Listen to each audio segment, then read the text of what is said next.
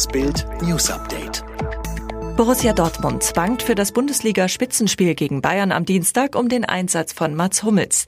Der Abwehrspieler musste beim 2 zu 0 in Wolfsburg in der Pause ausgewechselt werden.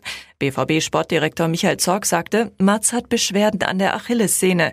Die hat er schon länger auch aus dem Training heraus. Trainer Lucien Favre ergänzte, ich kann nicht sagen, ob er spielen wird oder nicht. Ich hoffe, dass er am Dienstag wieder dabei ist. Nordkorea hat nach eigenen Angaben über Wege zur Steigerung seiner atomaren Kriegsabschreckung beraten. Machthaber Kim Jong-un habe ein Treffen der Zentralen Militärkommission geleitet, berichtet die staatliche Nachrichtenagentur KCNA. Dabei seien auch entscheidende Maßnahmen getroffen worden, um die Feuerkraft der Artilleriegeschütze der koreanischen Volksarmee erheblich zu erhöhen. Die Mitteilung von KCNA kommt kurz nach einem Bericht der Washington Post, wonach die USA erstmals seit 1992 als Warnung an Russland und China einen Atomtest in Erwägung gezogen haben sollen.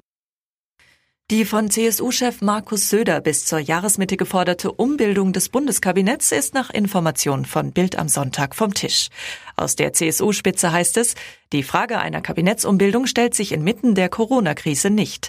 Die Bundesregierung hat momentan höchstes Ansehen und die CSU-Minister leisten sehr gute Arbeit. Söder hatte Anfang Januar gesagt, sollte die Regierung bis 2021 im Amt bleiben, sei es wichtig, über eine Verjüngung und neue Leute neuen Schwung hineinzubringen. Feueralarm in San Francisco. Am Samstagmorgen brach aus bislang unbekannter Ursache in einem Lagerhaus auf dem Pier 45 ein Feuer aus, wie die Feuerwehr mitteilte. Es entstand bedeutender Sachschaden. Zeitweise waren demnach rund 150 Feuerwehrleute im Einsatz. Ein Feuerwehrmann sei bei den Löscharbeiten verletzt worden, sonst sei niemand zu Schaden gekommen. Aufnahmen zeigten eine von dem Brand aufsteigende und weithin sichtbare Rauchsäule. Der Pier gehört zum Gelände der Fisherman's Wharf, die wegen zahlreicher Attraktionen, Restaurants und Einkaufsläden bei Touristen beliebt ist. Der verheerende Flugzeugabsturz in einem Wohngebiet in Pakistan hat 97 Passagieren das Leben gekostet. In der Unglücksmaschine befand sich auch das pakistanische Topmodel Sarah Abid. Modedesignerin Khadija Shah schrieb auf Twitter, die Modeindustrie hat heute Sarah Abid bei dem Flugzeugabsturz verloren.